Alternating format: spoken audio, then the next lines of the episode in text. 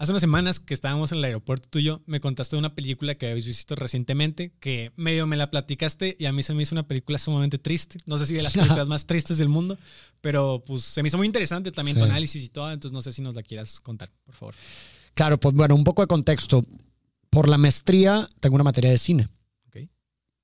Y uno se preguntará, vergas, ¿por qué, ¿por qué en psicoterapia psicoanalítica tienes una materia de cine? Pues bueno, porque pues, nos encargan mucho hacer un análisis de pues, los personajes de las películas, ¿verdad? Cómo se van manifestando sus conductas, eh, algún análisis psicológico, etcétera, etcétera, etcétera. Entonces, una de estas películas que nos encargaron es La Amor de Haneke. es, director francés. De hecho, la película ganó mejor película extranjera. No me acuerdo en qué fecha, 2014 tal vez, no lo sé. Y yo me acuerdo que esta película yo ya la había visto. A mí me gusta mucho el cine, soy cinéfilo, tú me conoces, tú sabes. Yo ya la había visto antes. De hecho, me acuerdo haberla visto cuando vi que ganó mejor película extranjera. Pero Ahí la vi. ¿Cómo cuántos años tenías tú? Pues si fue 2014, ponle tú. A ver, vamos a checar qué año para ser exactos. Porque no es lo mismo verla ya. Correcta. Eh, bueno, una, eh, primero que nada, no es lo mismo verla 2012 dice. Con cierta edad y después no es lo mismo verla con cierta formación también. que exacto. Eh, yo siempre lo he visto así. Tú antes, imagínate que tú eres arquitecto, ¿no? Tú antes de ser arquitecto, pues ves la vida pues, normal, ¿no? Desde tu perspectiva de, no arquitecto. Pero una vez que te vuelves arquitecto o cualquier otra profesión, pues ya lo ves con excelente. Entonces ya te empiezas a fijar en cosas que antes no te fijabas. O por ejemplo, yo en mi caso que edito, pues ahora cada vez que veo comerciales, cada vez que veo videos, lo que sea, pues digo, ah, ¿cómo hicieron esta transición o lo que sea? sí, claro. Pues, pero sí, 2012, o sea, hace 10 años yo tenía 19. Ok, estás, más chico que yo ahorita. Exacto. Y evidentemente ahorita que la volví a ver, pues sí fue otra historia, ¿verdad? Fue otra perspectiva. Y la verdad se me hizo fuerte, no te voy a mentir. Sí, sí lloré. Y no nada más lloré viendo la película, sino que también lloré haciendo el análisis, porque parte de la actividad de esta materia es precisamente, después de ver la película, hacer un análisis como tarea y entregarlo, ¿no? Entonces, mientras estaba haciendo el análisis y pues estaba recordando ciertas cosas y, ¿no? y profundizando con ciertas cosas de la película, pues también se me derramaron algunas lagrimitas, ¿no? Y pues básicamente voy a dar una sinopsis de lo que se trata para, que para poner a la gente a adentrarla, ¿no? Espera, un momento rápido. O sea, fueron lágrimas por recordar y aparte lágrimas por entender. Exactamente, sí, sí, sí.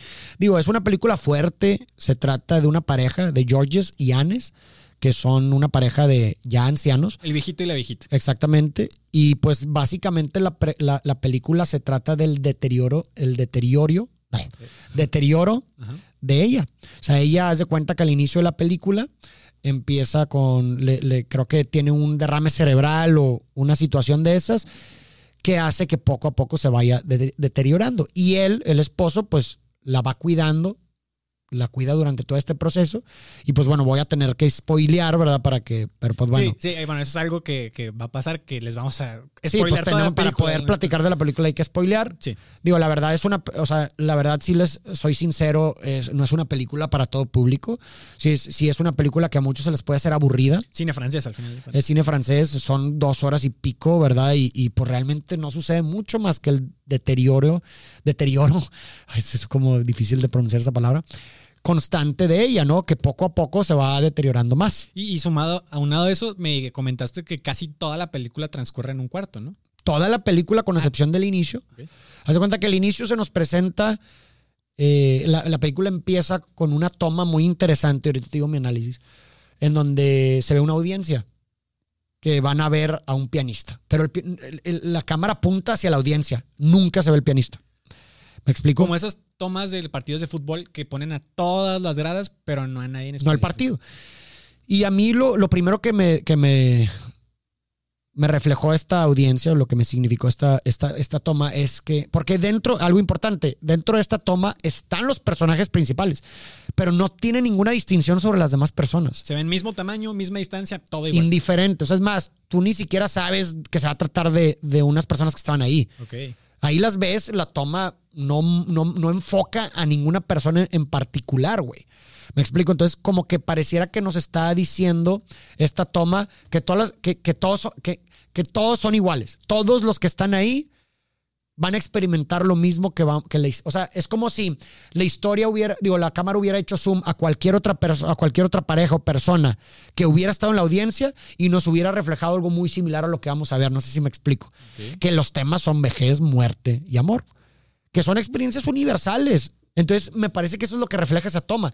Como decir, estas experiencias que vamos a ver, que se nos van a mostrar ahorita, son comunes a todas las personas que están aquí. ¿Me explico? Eso es lo que me, significó esa primera toma. Y ya se cuenta que no, como si nada más haz de cuenta que el director dijo, ah, bueno, de todas las personas que están aquí voy a sumiar la historia de, esta pareja y esto es lo que les voy a presentar, pero a todos les pasa por igual. Todos experimentan este tipo de cosas, ¿no? Y eso me, se me hizo bien cabrón. Es lo único que sucede afuera, porque luego después de esa toma, vamos, o sea, se nos muestra la pareja regresando a su departamento y una vez que entran al departamento, nunca más vuelven a salir. Ya todo sucede dentro del departamento y eso es bien interesante porque tú te vuelves a través de la cámara, ¿verdad? Un habitante más de ese departamento. Tú se vuelve muy orgánico, se vuelve muy natural. Te sientes parte de lo que sucede en ese cuarto, te sientes parte de su intimidad, güey. Ya sabes cómo es el cine francés. Y, creo que el, director Haneke, con toma, hay muchas tomas largas en la película que me parece que te hacen sentir eso. Te hacen sentir como parte del cuarto, como eres alguien que está testiguando lo que está pasando. Porque, por ejemplo, ¿no? Eh, hay una toma larguísima, güey, en donde viene a visitarlo precisamente el pianista que habían Ido a ver, He ido a ver porque era alumno de, de, la, de Ans, de la señora. Ok. Y de cuenta que hay una parte donde se levanta y se va, y en lugar de hacer cortes, como que, ah, bueno, pues de que se fue, pues algún corte para que siga habiendo conversación, etcétera. La cámara se queda ahí, te ponen al, a, este, al pianista esperando a que volvieran de, de lo que, del mandado que habían ido a hacer a la cocina o a donde sea. Entonces son como, son es bastante tiempo que el vato está ¿Una toma de cuánto? ¿40 segundos? no me acuerdo cuánto duraba, pero es una toma larga en donde está esperando. Aparte, una toma. Está esperando. Me imagino que también se siente más larga porque estamos acostumbrados ahorita a ver tomas y escenas y la vida en general. Rápido, rápido. Muy rápido. Y luego termina volviendo y continúa la conversación, pero es de que, güey, ¿por qué tuvimos que ver todo ese tiempo? ¿Sabes? Pero es que es eso tú a través de la cámara te volviste un espectador más de lo que estaba pasando. Entonces tú también tenías que esperar a que regresara me explico la personaje. Eso es lo que voy, güey. o sea, son formas de darle esta intimidad y, y, volverte parte de esta intimidad. ¿Vuelven a su casa después del concierto? Y hay algo bien interesante que sucede al inicio, que es que llegan primero a la casa y se encuentran con que la puerta estaba forzada, güey. Como si un ladrón hubiera entrado. Pero lo raro es como que no le dan tanta importancia. O sea, como que George pregunta que, oye, alguien forzó la, la puerta, ¿verdad? Y como que al principio sí genera un poquito de angustia que hay alguien, alguien, pero güey, o sea, ponte en su lugar. Si llegas a tu casa y ves la puerta forzada, ¿qué es lo, qué es lo que harías tú? Te metes a buscar. Si algo falta. Sí, claro. Oye, llamas, o, exactamente. Pues no, haz de cuenta que entran y que, ah, sí, pues alguien pudo haber entrado, pudo haber sido un ladrón y como que no pasa mucho rollo y se van a su cama a dormir, güey, como si nada cuando dices, ay, qué raro, güey, ¿no? O sea, siendo ancianos también es como, oye, pues si te angustias, llamas quizás a la policía, ¿no? No, aunque no seas anciano, te paniqueas, güey, ya está bien difícil dormir después de haber visto Correcto. que entró a tu casa. Pero para mí era un símbolo de que algo, algo había, algo había entrado, algo había irrumpido su intimidad, su relación, que era la muerte, en forma de enfermedad. Porque despuesito de eso, o sea, se cuenta que después de esa toma de que entran en su cuarto y se duermen, esa misma noche empieza a tener su primer episodio de, deterioro. Se levanta en la noche y está así.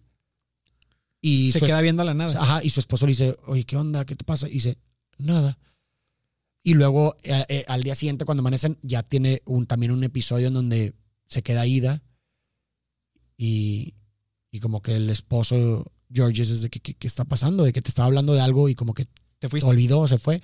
Y luego ya tiene el primer, el primer pues, derrame o lo que sea que, lo, que hace que, que vayan a la a, que la operen, pero la operación sale mal y queda paralizada en la mitad de su cuerpo. Entonces, el que la puerta estuviera abierta, para ti es una interpretación de la muerte irrumpiendo su, en forma de enfermedad. De algo irrumpió su intimidad, ¿sabes? Porque tenían, nos, nos presentan como si su relación era muy, muy bonita, ¿no? Una relación caracterizada por mucha comunicación, mucha intimidad, ¿no? Y que se querían bastante. Eso, eso te lo refleja la película, ¿verdad? Me has comentado que hasta las tomas eran como muy muy cerca, como representando intimidad, exactamente. Entonces, como que pareciera como que pues hay algo que, que, irrumpió esa seguridad, esa estabilidad, esa relación tan bonita que tenían, que en este caso, pues interpreto por la naturaleza de la película, que lo que irrumpió fue pues la muerte a través de, de la enfermedad. Ok, entonces, a raíz de eso, se queda ahí en la noche, se queda ahí en la mañana, tiene su primer derrame. Creo que es un derrame o tiene algo que le sucede en eh, pues cerebralmente. La manda que la manda al hospital y la operación sale mal. Y eso la deja paralizada a la mitad del cuerpo. Y a partir de ahí se empieza a deteriorar y luego vuelve a tener otro derrame, creo, no sé si era derrame o otro episodio de algo que la va deteriorando más. Y luego después de estar paralizada a la mitad, ahora sí ya no se puede mover, ya no puede ni hablar, güey. ¿Cuál es la actitud del, esposo ante toda la, la cuida durante todo este tiempo. Él asume como la responsabilidad de ella, ¿verdad? Y ella hace cuenta que cuando, después de la primera operación, ella le dice, le deja muy claro a su esposo que no quería que la llevaran otra vez a ningún hospital, que ella ya quería pasar el tiempo que le tenía que pasar y lo que tenía que enfrentar en su casa. O sea, ya no, le, le hizo prometer que no le iba a volver a llevar otra vez a ninguna institución. Y pues él, te digo, él asume con la responsabilidad de ella, él, la cuida, incluso hasta por un, ciertos momentos intentan contratar a una persona para que la ayude, pero la trata muy mal y él se enoja y la despide y tiene una conversación, una conversación muy fuerte en donde eh, recuerdo impactante, él le dice que espero que nunca, nunca tengas eh, que, que, enfrentarte a una situación en donde alguien te trate como tú trataste a mi esposa, tú, tú siendo pues básicamente una persona incapacitada de hacer nada. Espero que nunca te traten como tú trataste a mi esposa. Entonces, y lo corre de la casa. La despide, ¿no? Y pues él sigue asumiendo. Y luego pues, pues lo fuerte es que ella, ella constantemente se nos, se nos hace saber que ella pues prefería morir, güey. ¿De qué manera se nos hace saber eso? Pues con cosas que dice ella, de que ojalá, bromas o chistes, ¿verdad? De que no, pues espero no, espero ya no despertar o no, preferiría ya nunca despertar. ¿Sabes? O sea, se nos presentan como de, de diferentes formas que ella prefería morir a continuar así, ¿no? Y pues él termina, él termina asfixiándola. Asfixiándola. él, él, él termina matándola, güey. ¿Cómo? Agarra una almohada y la asfixia. Y así se termina la película. Este, o sea, bueno, se termina, la, o sea, ya es casi el final de la película, ¿no? Y es muy fuerte, o sea, es muy fuerte porque se nos presentan muchas, muchos temas que evadimos, ¿no? O sea, como que el tema de la vejez de entrada es un tema como que reprimimos, que evadimos, como que es un tema que no queremos hablar de eso, que nos causa incluso esa como ansiedad, esa angustia, ¿no? Y lo pateamos cuando realmente es una situación que todos o la gran mayoría vamos a enfrentar si se nos permite vivir, ¿verdad? A, esas instancias. Y lo más raro es lo vamos a terminar viviendo, Que estamos en contacto constante, o por lo menos la gente que tiene a sus abuelos vivos, pues están en contacto constante con lo que le espera en un futuro. Exactamente, eso es algo inevitable. Pero sabes, una cosa que me deja algo bonito de, esta película es, bueno, algo, algo agridulce, porque me parece algo ambivalente. Porque sí, se nos presenta este lado doloroso, algo a lo mejor angustiante de la vejez, como este, esta, la enfermedad, ¿no? El deterioro de, que se nos presenta en la vejez. O sea, en la película se nos presenta como algo duro y triste. Qué difícil no pasar por eso. Pero al mismo tiempo se nos presenta, pues te digo que es agridulce, porque creo que el haber pasado por eso con un otro significativo, con un otro significativo. Sí, en este caso tu, su pareja, que es una persona que le ama y que la cuida y que toma responsabilidad de ella, es como también algo que te da sentido en esta adversidad. Creo que es una forma poética de terminar con tu vida, güey. ¿Me explico? Pero es que no, no contaste o sea, después, al final de la película, llegan los bomberos. Ah, bueno, así empieza la película. Ah, sí, así empieza. Antes de lo de la audiencia, empieza la película en que irrumpen los bomberos a la casa y, vemos a Hans muerta en su cama. Pero solamente vemos a Hans. A George ya no aparece. Así empieza Termina eso, entra concierto. Correcto. Transcurre todo lo que ya contaste y al final, después de que la asfixia. Después de que la asfixia, haz de cuenta que no, se nos presenta a George que se va a dormir. Ah, bueno, se ves a George sellando un lo que parece ser su cuarto. Se hace cuenta que pone cinta en las esquinas de, lo que, de, la puerta de lo que parece ser su cuarto. Él entra a su cuarto, se acuesta y de repente empieza a escuchar como sonidos de la cocina. Sale de su cuarto y ve a Hans pues obviamente era una fantasía, a la esposa. Y como que le dice, oye, estoy terminando de hacer esto y ahorita ya nos vamos, como que iban a ir a ver o una sinfonía o algo así que, pareciera que es una actividad que lo significaba mucho, ¿no? Y Entonces, perdón, perdón, para recapitular, sella las ventanas. se acuesta en su cama, escucha sonidos, baja, ve a la esposa, la alucina y la esposa le dice, ya casi nos vamos. Sí, ya déjame terminar y nos vamos.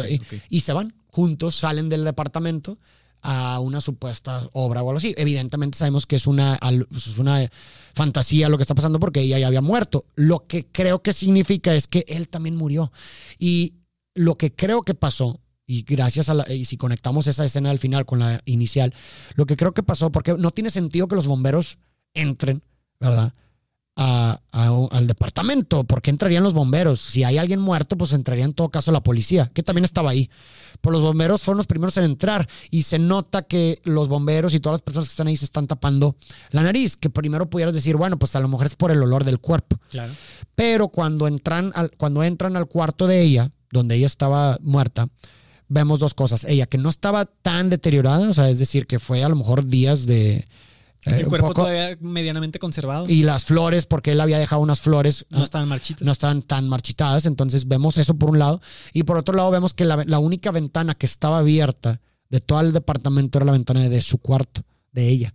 Por lo que nos puede hacer inferir que se estaban tapando la nariz no por el olor de ella. Porque si hubiera estado cerrada, se habría encerrado el olor y pues, Exactamente. El putrefacto. ¿ok? sino por otra cosa. Y creo que esa otra cosa es lo que hace que tenga sentido que hayan entrado los bomberos. Gas.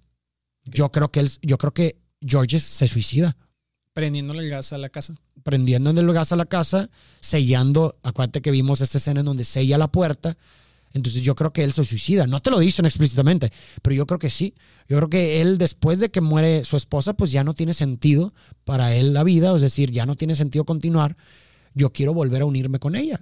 Y es lo que estabas diciendo hace ratito, que me estabas diciendo que el cuidar de alguien en esta última etapa te llena de sentido. Exactamente. O sea, a veces los cuidados dotan de sentido a sus cuidadores, siempre y cuando eh, se asuma voluntariamente con la responsabilidad de los cuidados. Porque a veces no se asume voluntariamente con esa responsabilidad y se vuelve una carga muy fuerte. Y cuando no tiene sentido asumir con la carga de otro, pues se vuelve intolerable, insoportable. Pero, cuando, sí tiene sentido, cuando es la persona que más amas, ¿verdad? Y asumes con la responsabilidad voluntariamente de cuidarle, entonces tiene un alto sentido. Que una vez que ya no está, pues bueno, pues a lo mejor la única fuente de sentido, lo que te significaba ahí, pues ya se acabó. Y lo que termina haciendo, creo yo, que él se suicide, él se mate. Y por eso vemos esa escena al final en donde ella lo está esperando para irse a ver la sinfónica. Es como, como si se hubieran reencontrado las almas, ¿verdad? En la eternidad. Y que me parece muy poético, te digo, porque creo que es una historia honesta de lo que es cumplir con este compromiso, con este mandato de hasta que la muerte nos separe, güey. Literalmente. Literalmente. O sea, hasta me puse chinito, ¿no? Porque eso es algo que nunca sabes que vas a cumplir hasta el final de tus días. ¿Me explico? Porque hay muchas veces en las que no lo cumples porque X o Y, a lo mejor la relación no funcionó y se separaron en algún punto. Pero está bien cabrón porque si es un, un mandato hacia el cual tienes la intención de comprometerte, por eso digo lo poético en la ambivalencia de la historia, es un mandato o un objetivo en común en cuanto a que tienes en cuanto a que cuando estás con otra persona, por lo menos tienes la intención de que así sea, ¿verdad? O sea, cuando yo estoy con otra persona, a lo mejor no sé si voy a durar para el resto de mi vida hasta, hasta la muerte, pero por lo menos tienes la intención de que así sea, ¿verdad? Si no, ¿para qué te metes en primera instancia? Claro, claro. Yo tengo la intención de que así suceda, pero si no sucede, pues ni modo. Dimos lo mejor de nosotros y pues podemos buscar otro. Entonces, realmente nunca tienes la certeza de cumplir con esa intención hasta que no te mueres, güey. ¿Me explico?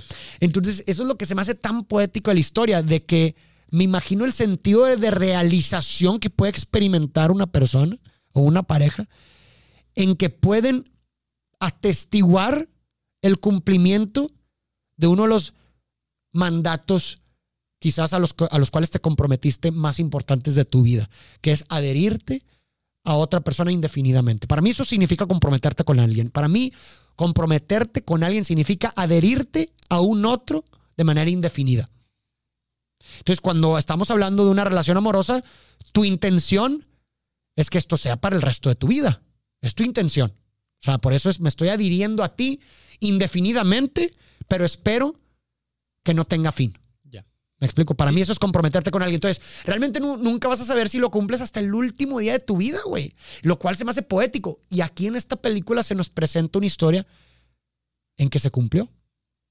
No, imagínate el sentido de realización de que, güey, una de las cosas más grandes a las que podemos aspirar como seres humanos, que es amar a una persona sin condiciones, en la salud y en la enfermedad. Eso es una de las... Hasta que la muerte lo separe. Y que, y, que, y que haya salido de forma favorable, ¿no? O sea, en donde, cuando hablo de forma favorable es de en donde realmente se produjo el amor, ¿no? Porque puede haber relaciones en las que tú amas y la otra persona no te ama y hay una disfuncionalidad. Sí, que fue favorable en el sentido que es recíproco. Exactamente, y que, y, que, y que no se sobrepasaron los límites de ninguna persona, en donde no hubo maltratos, en donde, si me explico, donde hubo genuinamente amor, poder llegar al último día de tu vida.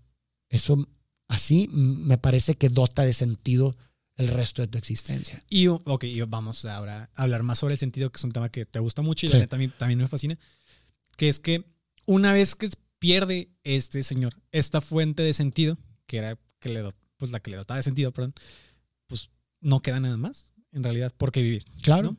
No, y también se nos presentan muchos, eh, mucho desarrollo o mucho, muchos rasgos psicológicos se nos presentan de, y que hay que profundizar, ¿verdad? De, de, él, que él también tiene que enfrentar en esta separación con ella, inevitable, porque también él, pues, la idea de, de, de una vida sin ella, pues precisamente no la aterraba. Insoportable. Y, y, no lo, y, no lo, dice directamente, sino que se nos presenta implícitamente todas estas cosas, porque, por ejemplo, vemos como él tratando de, pues no sé, de distraer a su esposa del sufrimiento y del dolor, o por lo menos hacer que pase el tiempo un poquito más agradable, se refugiaba en, contarle anécdotas, contarle historias. Y hay dos historias en particular que cuenta durante todo este proceso que creo que no es coincidencia que las cuente. Una primera historia cuenta, él recapitula que, y creo que esto también es una buena reflexión, él recapitula que cuando estaba chico había visto una película que le, que le había hecho llorar. Y él recuerda que después de ver la película, creo que fue con su abuela, me parece que creo que era con su abuela, y que recuerda haberle platicado de la película y recuerda que mientras le platicaba la película, volvió a llorar. Y él dice, de, de, esta anécdota, dice, no me acuerdo ni siquiera qué película vi. No me acuerdo ni siquiera qué me dijo mi abuela ni la otra persona que estaba ahí, que creo que estaba otro chavo ahí escuchando. Eso contándoselo a su esposa. Eso contándole a su esposa. Y hasta la misma esposa al inicio le dice, güey, nunca me habías contado esto, que eso es importante, eso es importante. ¿Por qué estás contando esta historia ahorita? Entonces, a lo que voy es que él dice, no me acuerdo ni siquiera qué película vi, no me acuerdo ni siquiera qué fue lo que dijo la otra persona que estaba ahí si, si se burló de mí o no. Y no me acuerdo ni siquiera si mi abuela también dijo algo. Me dice, lo, de lo único que me acuerdo, esto es súper importante para entender la lucha interna que estaba pasando Georges, lo único, de lo único que me acuerdo es de que me sentía avergonzado por llorar. Eso fue lo único que dijo. Eso es muy importante, güey. ¿Por qué? Porque... No se acuerda que vio, no se acuerda que le dijeron, no lo único, solo cómo se sintió en ese momento. Vergüenza. Vergüenza por haber llorado, güey. Que eso, insisto, nos adentra un poco a la forma de ser de él. Represión de emociones, de vulnerabilidad, en un momento tan difícil que está pasando, que se está enfrentando con el la posible separación de la persona con la que ha pasado más tiempo en su vida, con la persona que más ha amado en su vida, y a él se le, se le muestra inmutado. O sea, es decir, se nos presenta por fuera como una persona que está lidiando bien con la situación. Pero a través de estas historias realmente nos podemos adentrar a su verdadero sentir. ¿Cuál es la otra cosa que dices que también... Ahí te va, cómo se conecta. Luego se nos presenta un sueño de él, que todo se conecta. A través del sueño podemos ver eh, muchas cuestiones reprimidas, ¿verdad? Y se nos presenta en este sueño a, a que Haz de cuenta que alguien, insisto, es algo recurrente dentro de la película, que alguien había irrumpido a su hogar y como que en el sueño está viendo quién, quién irrumpió, sale de su cuarto y vemos que la primera toma que se nos ve, que, se nos eh, refleja del sueño es la salida de emergencia está tachada, no hay salida. Y luego ve, va caminando por el pasillo para ver quién estaba y ve que se está inundando de agua el pasillo y como que dice, ¿quién está ahí? ¿quién está ahí? Y entonces, total, se para en algún lugar y un brazo lo ahoga. lo, lo agarra y lo. ¿Un lo- brazo que sale de qué? De la, de la, haz de cuenta detrás de él, Ah, de él. ok. Luego, y él grita ¡ah! y se levanta. Ok, Se despierta. Se despierta. Mi interpretación es, pues, de entrada, que no hay salida de la. de la- alguien irrumpió y no tienes escapatoria. Ok. O sea, por eso, es, o sea, la salida está cerrada. No hay escapatoria. El agua para mí reflejan, pues, precisamente las lágrimas, la tristeza, los sentimientos que se están inundando Que te ahogan. que te están ahogando y que no tienes salida. ¿Sí me explico? Ya no puedes escapar de ellos. Toda tu vida has estado reprimiendo, ¿verdad? Eh, por lo que nos estás contando, ¿verdad? De, esta, de este recuerdo, por ejemplo, de la infancia en donde le sintió vergüenza por haber llorado. Todo el tiempo has estado irrumpiendo estos sentimientos, pero ahora ya no puedes escapar de ellos. Ni tampoco puedes escapar de aquello de lo que irrumpió a tu casa, que posiblemente es la muerte. Y esto te está, si me explico, esta irrupción es lo que te está ahogando, que posiblemente es la muerte, este brazo que está, si me explico, puede ser eso una representación u otra representación es a lo mejor que está huyendo de aquello de lo que sabe que tiene que hacer, pero no quiere hacer, que es Es- ahogar a su esposa. Sabe que la forma de que, de que, de liberar a su esposa de este sufrimiento, ¿verdad? Es pues, la pues matándola pues a través del ahogo. Sabe que la tiene que matar. Si Es la va a matar, la tiene que ser así. Es otra buena Es interpretación. otra buena. también. El punto es que el sueño nos dice eso también de esa lucha interna que está pasando por él. Y la última historia, que es ya la última, porque después de que termina de contar esta historia, finalmente la asfixia, es una historia en donde te digo, ya es, ev- es evidente a lo que se está enfrentando internamente este Georges, que le, le cuenta a su esposa y te digo, esto termina de contar la historia y la asfixia. Que aquí fue un pequeño corte para reiniciar cámaras, pero seguimos otra vez. Entonces, esta historia él, él- él le cuenta, él la- esta historia él la recuerda como una vez cuando estaba chico Pero que termina de contar esa historia y inmediatamente después. La asfixia, exactamente. Entonces la historia empieza que le dice que cuando estaba chico la- eh, lo mandaron a un campamento y era como creo que la primera vez que la separaban de su madre. Entonces como que él estaba llorando mucho o estaba triste porque la iban a separar de su madre. Entonces fue al campamento y él recuerda una, una, situación en la que le dieron cierta comida, pero él no le apetecía. Entonces no se la quería comer, hizo un berrinche. Entonces el vigilante o, un miembro del staff del campamento le dice, no te vas a ir de aquí, te vas a sacar solo aquí hasta que no te la termines. Entonces él recapitula que vuelvo a lo mismo, por eso se conectan las historias y por eso para mí era un reflejo del sentir interno de él. Y él, él- él- él recuerda que se terminó quedando solo llorando. Ok. Y él recuerda esa historia. Y fíjate, fíjate los sentimientos que surgen de estas, de estas historias. Se repite la lloradera y esta vez se repite la separación y la soledad. Se quedó solo, llorando, que era lo- a lo que se estaba enfrentando ahora. Me voy a separar de ti. Es como, eh, si me explico eso, eso, esas historias reflejan el sentir interno de él. Y después de esa historia, pues la termina ya asfixiando, ¿verdad? Y que bueno, es, es, es, es que Haneke, digo, la historia es bien fuerte porque pues es como, es un acto de amor eso. La Yo- está aliviando, la está aliviando de su sufrimiento, ¿verdad? La está aliviando de su sufrimiento y, y bajo esa intención lo hace. ¿Es un acto de amor? ¿O no es un acto de amor? O sea, te digo, te pone de frente estos dilemas que, que son duros de enfrentar, güey. Yo, yo- primera instancia te diría que sí, 100% definitivamente, y creo que es de los mayores actos de amor, si lo quieres ver así. ¿Por qué? Porque aunque a ti te vaya a causar una tristeza inmensa y te va a dejar traumado casi, casi porque estás acabando con la vida de la persona que más amas, si es para que esa persona, para cumplir su voluntad, porque ella le estaba pidiendo que, o ella nunca se lo pidió. Sí, es lo que te digo. Ella, Ella ella, ella, decía básicamente, yo mato, o sea, yo me quiero morir, güey. Pues yo creo que sí es un acto de amor en todos Def- sentidos. mira, definitivamente, de- algo que sí es que definitivamente es un acto en donde te olvidas de ti. Sí. Porque algo que a lo mejor pudiera ser un poco narcisista es como, bueno, pues mientras, mi- si me explico, a lo mejor en este estado no quiero estar solo, tengo miedo a la soledad, entonces, pues que ella siga aquí para, para que pues, por lo menos yo tengo algo a, a- A, co- a costa algo- de, a costa de que siga sufriendo. Exactamente, eso pudiera ser algo como que algo, algo un poco narcisista, ¿no? Algo para mí, para mí, para mí, sin considerar que la otra persona esté sufriendo bastante y esté prácticamente en un estado vegetal. Pero el acto, o sea, eso es lo fuerte, que el acto, el acto de hacerlo es, es salirte completamente de ti, olvidarte completamente de tus intereses, de que sí, ok, la separación puede producirte soledad y lo que tú quieras, y, ver exclusivamente por los intereses de la otra persona. O sea, eso es un acto bastante fuerte. Digo que finalmente él se termina, bueno, se sugiere, no nos los dicen explícitamente, pero al final él también termina quitándose la vida, ¿verdad? Este, pero bueno, eh, eso, eso nos presentan muchos de estos dilemas, ¿verdad? También, pues bueno, el tema de la eutanasia, que ya es un tema pues también muy, muy complicado.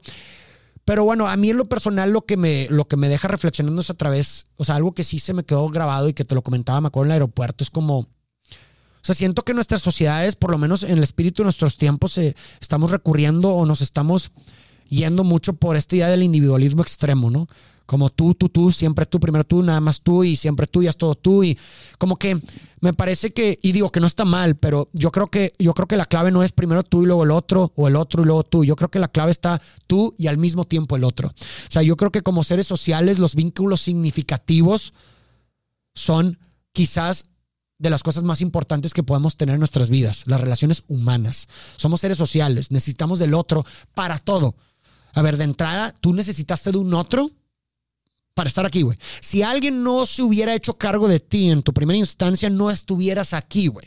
Somos seres dependientes. Y no nada más en una primera instancia de la vida, sino también al final de nuestra vida, güey. Toda, y, y, o sea, fíjate nomás, en las cárceles, el peor castigo, güey. El peor castigo que hay es que te aíslen. Claro, O sea, no son golpes, no es de que te dejen sin comer. es que te Exactamente. aíslen, güey. O Eres sea, un ser social. E incluso, incluso hay estudios longevos que han hecho. Hay uno de Harvard muy con- Con interesante. te refieres a que han durado De muchos, años, desde que las personas eran chicas hasta que envejecieron. hasta que envejecieron y notaron precisamente que aquellas personas, sin importar el contexto, sin importar la cultura, el estatus, etcétera, aquellas personas que tenían mayores vínculos significativos se enfermaban menos, reportaban menos dolor en las enfermedades, vivían más y reportaban mayor felicidad en sus vidas. Entonces, esto es una. con- niega todo lo que estamos haciendo ahorita, que es la cultura del individualismo extremo, que es lo que comentabas, de que primero yo, después yo, si los demás no, o sea, que me dicen que no, pues que se vayan los demás, voy primero yo. Y que lo raro, güey, fíjate, es que ese es el discurso. Pero en la práctica No se refleja lo contrario, güey. Obviamente. Sí, eso es lo raro, güey. Sí, cierto. ¿Sí me explico? En la práctica, hey, güey. Sí, cierto. Sí, pero estamos procurando nuestras relaciones, ¿no? Si fueras tú primero y luego siempre tú y luego toda la vida siempre Estoy tú, solo. pues estarías prácticamente solo, güey. ¿Por qué? Porque pues te- tendrías que ver todo cuantificado en cómo me beneficio yo. Y serías miserable también. No, o sea, y- y, to- y toda la gente mayor te dice eso de que, güey, no importa el dinero. O sea, lo que importó al final de tu vida es con quiénes pasaste el tiempo. Eh, claro. quiénes, quiénes tienes. Exactamente. Y, y a lo que voy es que, o sea, el mensaje o la reflexión no es como de que, ay, güey, a huevo te tienes que casar o a hue- no, no, no, no. O sea, cuando hablamos de relaciones significativas, hablamos de eso. Vínculos significativos. Amistades. amistades, personas, güey. Personas que sean significativas para ti. Porque si llegas a una edad alta de tu vida, o a un mundo, o a una etapa de tu vida, en donde ya obtuviste todos tus logros, en donde, o, o incluso, pues no sé, hiciste lo que quisiste, va a llegar un punto donde vas a decir a quién tengo, con quién comparto. ¿Sí me explico? Y, y creo que mucha gente que no ha llegado a ese punto te puede decir de que, nah, no es cierto, sí es importante esta cosa, sí es importante la otra. Claro que es importante, obviamente es importante. Claro. Pero cuando una vez que estás en el punto donde ya estás realizado en todo lo que querías estar realizado, o por lo menos vas en ese camino, ahí es cuando entiendes de que no sirve de nada si estás solo. No sirve, güey. Exacto, y, y es más, lo más importante creo yo es que a veces vemos estas cosas como si fueran mutua- mutuamente excluyentes. ¿A qué me refiero con esto? Sabemos como si, ay, es que si quiero realizarme como profesional, no puedo tener familia, güey, o no puedo tener pareja porque me va a perturbar mis actividades y me va a quitar tiempo. Entonces, vemos y yo, eh, y para mí se me hace una creencia completamente irracional, como, como si fuera o una u otra, o vínculos significativos o trabajo. O éxito profesional. O éxito profesional. Y yo es de que, güey, ¿de dónde, de, de dónde sacas esa, esa idea, güey? Sí, O si sea, no- realmente no- tus vínculos significativos son sanos, no deberían o no habría, eh, no, no existía un porqué de quitarte el otro. Realmente. Exactamente, ¿no? Y Bueno, si no son sanos y si es una persona posesiva y todo eso, bueno, ya es otro tema. es otro tema, pero, Pero- no deberían de ser mutuamente excluyentes. O sea, a ver, y, y- y- basta con que miremos algunos ejemplos a nuestro alrededor, insisto, independientemente del contexto. Evidentemente va a haber, personas a los, que, a, los, que a lo mejor sí no les, a lo mejor los, no, no lograron tener, o, o los vínculos que tuvieron en su vida no eran tan significativos, porque eso también es algo que quiero dejar claro, güey. Un vínculo significativo no necesariamente es como que, ah, tengo un hijo, o ah, tengo una pareja. No, puedes tener un hijo sin ser significativo, Correcto. puedes tener una pareja sin ser significativo, puedes tener amigos sin que son Exacto, o sea, son vínculos que te significan, que te dan sentido, güey. ¿Me explico? O sea, que, que, eh, que- que es, un, es un vínculo amoroso. de cualquier tipo amor, de amor. tal vez, güey, como que sea muy difícil ponerlo en palabras, pero yo creo que cualquier persona que nos esté escuchando sabe perfectamente a lo que nos referimos. exactamente. Exacto. Entonces, pero creo que es, ahí es cuando la, el, como que, o sea, que no hay palabras para expresar. Sí, para articularlo. Y yo creo que es la mayor fuente de sentido, porque a ver, hay muchas fuentes de sentido en la vida, hay muchas experiencias que nos ofrecen significado en la vida. El trabajo es una fuente de sentido.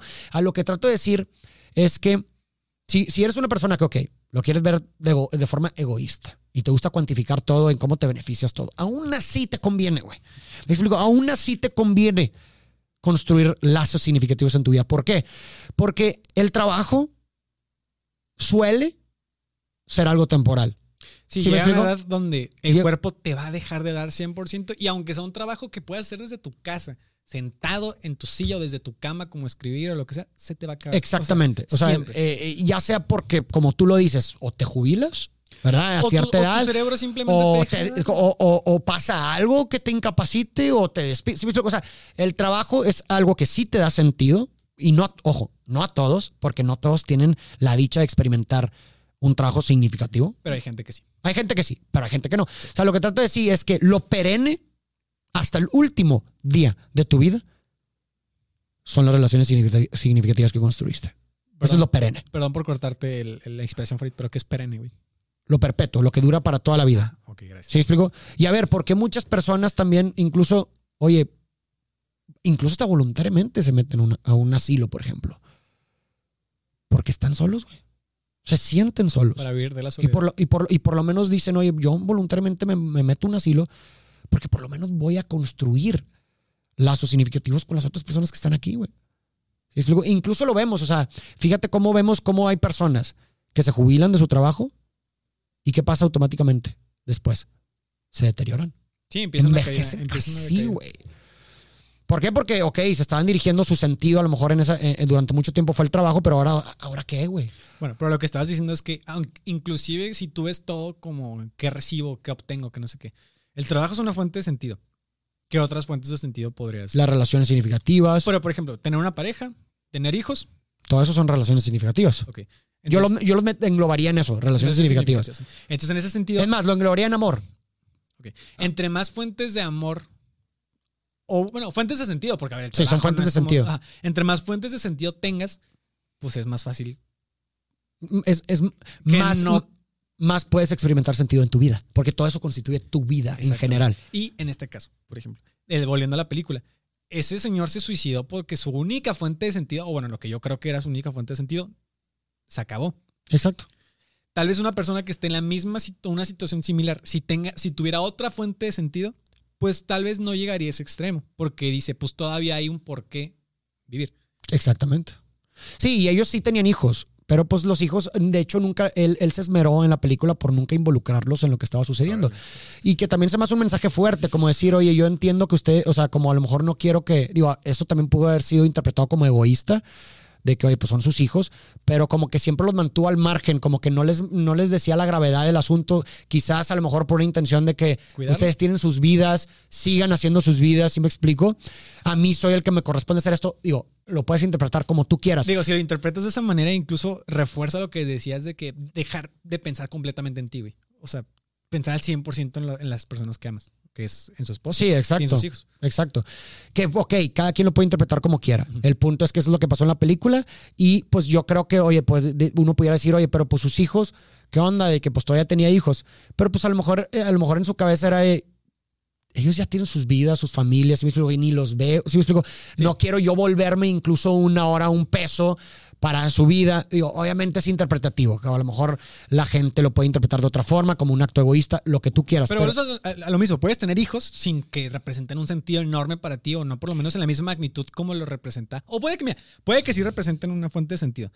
Pero es que, como lo que tú dices, que son llaves, que, que tienen que cubrir o llegar a cierto nivel.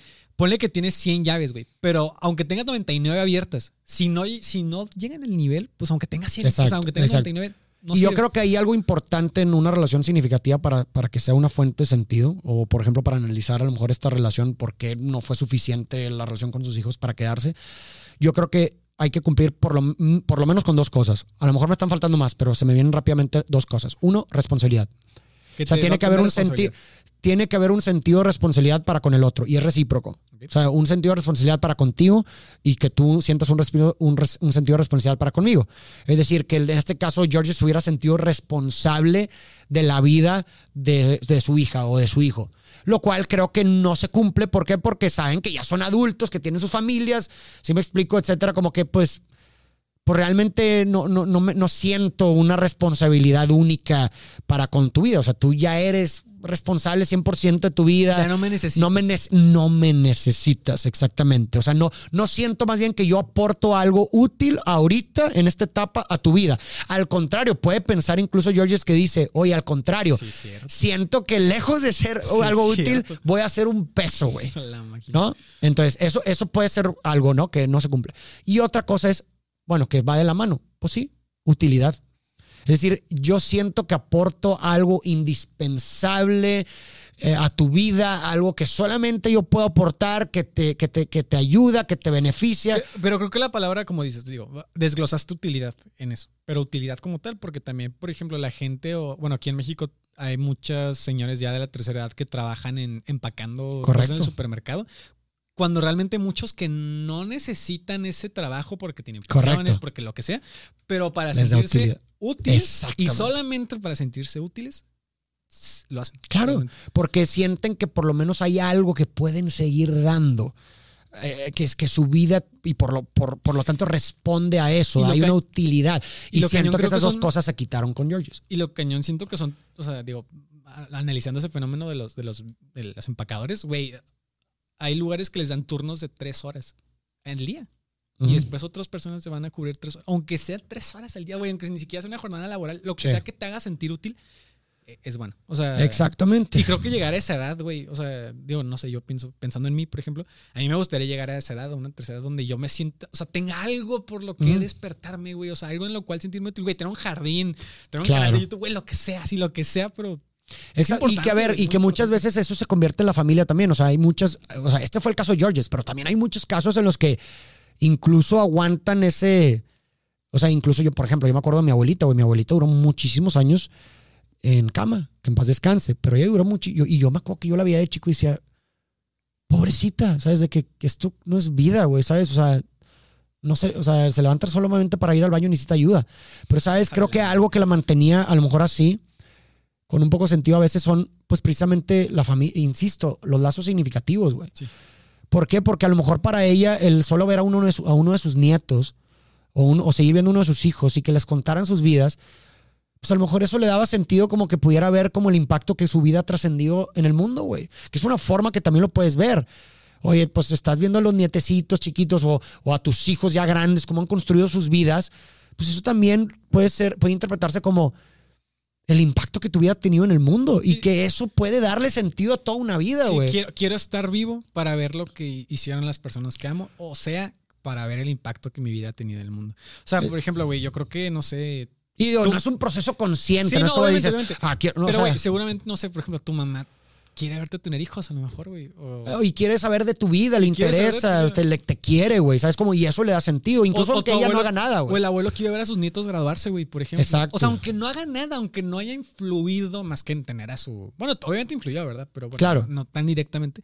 Aunque sea quiere verlos crecer y Exactamente. Y eso le da, le da sentido, aunque no tenga que hacer nada, güey. exactamente. Digo, obviamente, todo el, obviamente el sentido de las cosas es particular. O sea, son experiencias comunes, pero, el, pero esas experiencias, ¿cómo las significas? Es particular. Sí, por ejemplo, vemos el caso de Georges, a lo mejor para él no era, no era suficiente, ¿verdad? Eh, para él, él no interpretaba esa experiencia de tener hijos como ya grandes, como decir, ah, pues quiero seguir sabiendo sus vidas. Para él no lo fue, pero para otra persona esa misma experiencia de tener hijos, etcétera, puede sí significar como, oye, quiero seguir sabiendo, aunque yo esté solo, ¿verdad? Mi abuelita estaba sola ¿verdad? Ya, había muerto su esposo, ya no tenía nadie más que a sus hijos, ¿verdad? Pero que sí la procuraban bastante. Que bueno, ahí también tienes algo que puede influir. En el caso de George, sus, sus hijos vivían en otros lados, no, los, no, los, no se veía que los procuraban muy seguido. Estaba complicado. Ajá, eh, y hay muchos otros casos, por ejemplo, en mi abuelita, donde todos los días venía uno de sus hijos o hijas y sus nietos. ¿sí me explico? Tenía un por qué levantarse todos los días. Todo y, por ejemplo, ahorita lo hacemos con mi otra, la, la, única abuelita que sí tengo, la mamá de mi papá,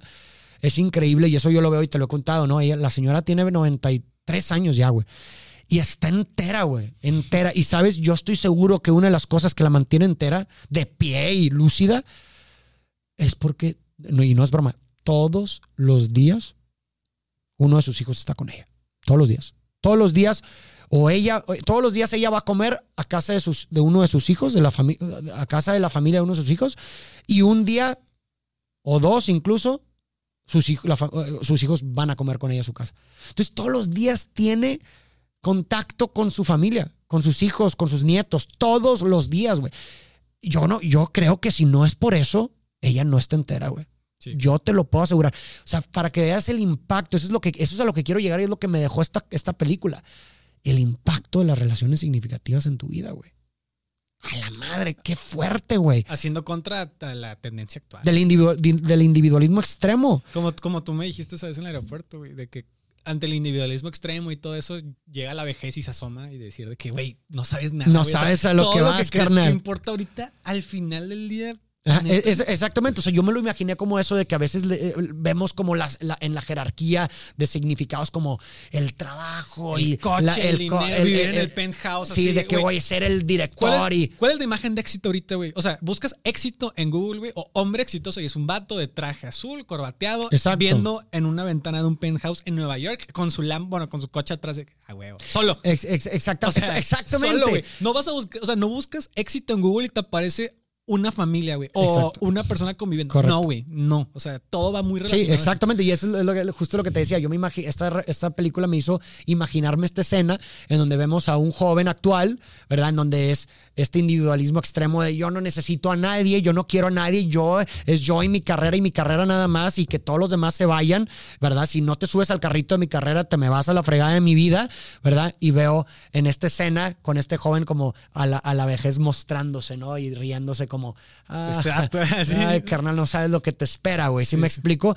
Y, es justo eso lo que tú dices, o sea, cuando, eh, eh, cuando eh, yo, obviamente estamos hablando de un individualismo radical, yo no creo que la realización personal a través del trabajo y las relaciones significativas sean mutuamente excluyentes. Yo no creo. O sea, yo estoy hablando de lo radical de en donde la gente sí lo ve como mutuamente excluyente. Yo estoy criticando eso. Pero es que no es tan, o sea, radical en el sentido de que una excluye a la otra. Exacto. Pero radical en el sentido de que, que hay gente, hay muy poca gente que lo cree. No, güey, mucha gente que... Por eso mismo, es mi crítica. Mi crítica es, es individualismo extremo en donde todo, todo, absolutamente todo, y, no nada más porque lo hablábamos hace, hace tiempo en las relaciones, ¿no? Cómo ahora se cuantifican, en donde este individualismo extremo se manifiesta. ¿Tú qué aportas? ¿Tú qué das? ¿Tú qué me das? ah, y, la relación deja de ser satisfactoria, ah, me voy. Entonces, eso refleja un individualismo extremo, en donde yo todo lo que hago lo cuantifico en, una, en relaciones de costo-beneficio. ¿Cuánto gano aquí? Ay, si el costo es mayor, pues, o deja de ser satisfactorio, te desecho como si fueras un producto. ¿No? Entonces, y, el problema es que estamos viendo. La gente que se fija mucho en, cuánto ganas, o sea, para casarse o para estar con alguien, en cuánto dinero. Sí. A ver, obviamente es importante, ¿verdad? Pero, güey, o sea, Pero el problema es que si todo lo cuantificamos, si todo lo cuantificamos, evidentemente, y más en, en, las relaciones significativas, va a haber momentos en los que a lo mejor la relación no va a estar al 100%, naturalmente, porque así son las relaciones. El problema de tener esta idea individualista extrema es que en el momento en que deja de ser satisfactoria, en el momento en que hay un obstáculo, te vas. Entonces, el problema de eso es que eso va a evitar que puedas construir relaciones significativas a largo plazo. La, gente, ah, ah, ok. Sí, claro. Eh, porque eventualmente siempre eso que o sea, siempre eso que te daba o por lo que estabas va a acabar, o sea, se va a ir en algún punto. Exactamente. Entonces, la, mentalidad de la gente hoy en día por el individualismo extremo es al primer revés me voy. Al primer revés me voy. Yo no me lo voy a. ¿Cómo que, cómo, cómo que, me, cómo que tengo que enfrentar un conflicto a veces constante para poder resolver algo? ¿Cómo? ¿Cómo, cómo, cómo, cómo, cómo, esto no puede ser 100% satisfactorio si yo siempre compro un producto y en el momento en que me deja de ser satisfactorio compro otro? Entonces la satisfacción es permanente. ¿Cómo, cómo que va a haber algo que, que, en, lo que estoy que no siempre va a ser satisfactorio? ¿Cómo? No. Eso es, el eso es a lo que me refiero con individualismo extremo. Y el, mi crítica a eso es que eso va a evitar que construyas relaciones significativas, ¿verdad? Que se vuelven tu mayor fuente o una de las mayores fuentes de sentido a la cual puedes aspirar a largo plazo. Eres un ser social, güey. Y si nunca las construiste por estar en este extremo de eh, que todo te tiene que satisfacer y todo tiene que ser perfecto y a la primera te vas, vas a llegar a una edad donde vas a ser miserable porque no vas a tener eso que es indispensable en el ser humano para tener una vida llena de, de, sentido, significado y por lo tanto lo que se conoce como feliz. Exactamente. Porque creo que eso es, bueno, no sé, güey, digo, ya poniéndonos un poco densos y ya casi, bueno, es todo muy denso la neta, güey, pero ya también para terminar, que creo que al final la felicidad se reduce en sentido, güey. Y en más bien, el, tener un semilla con Más bien, yo, yo creo, más bien, yo creo que el, sentido es una condición necesaria para la felicidad, más no suficiente. ándale, ahí. Pero es necesario. No puede haber felicidad sin, sentido. Pero sí puede haber sentido sin felicidad. Porque yo creo que algo, algo importante para la felicidad es por lo menos experimentar, obviamente no de forma perenne, perpetua, no todo el tiempo porque sería imposible, pero por lo menos sí tener dosis de experiencias que, que produzcan emociones positivas, placenteras sí lo sigo, o sea, como pues un o sea, sí, Ah, sí, como, no sé, obviamente, volviendo al caso de Víctor Frank, pues tenía mucho sentido, tal vez, ¿no? O sea, de que. Pero dudo, o sea. Pero dudo que haya sido feliz. Pues en un campo de concentración dudo que puedas experimentar constantemente eh, eh, emociones pues más asociadas con, la felicidad, como lo puede ser la alegría, eh, pero bueno, a eso es lo que me refería, que es condición necesaria, pero no suficiente. Indispensable. Indispensable. El sentido es condición indispensable para la felicidad. 100%. Pero bueno, güey, ya se nos acabó el tiempo. Pues bueno, déjenos sus comentarios, qué opinan ustedes. Gran eh, película. Es una, digo, si, si, si les gusta el cine de arte, pues digo, un cine un poco más complicado, pues véanla, se llama Amor de Michael Haneke. Como amor, amor en francés. Amor en francés. Este, véanla y o déjanos sus comentarios. Digo, ya se las spoileamos aquí. Pero bueno, también pueden pues, encontrar otro significado. Igual no, exacto. Déjenos sus reflexiones. ¿Qué les, ¿Qué les incita esta película? Y bueno, muchas gracias por ver y nos vemos en la siguiente.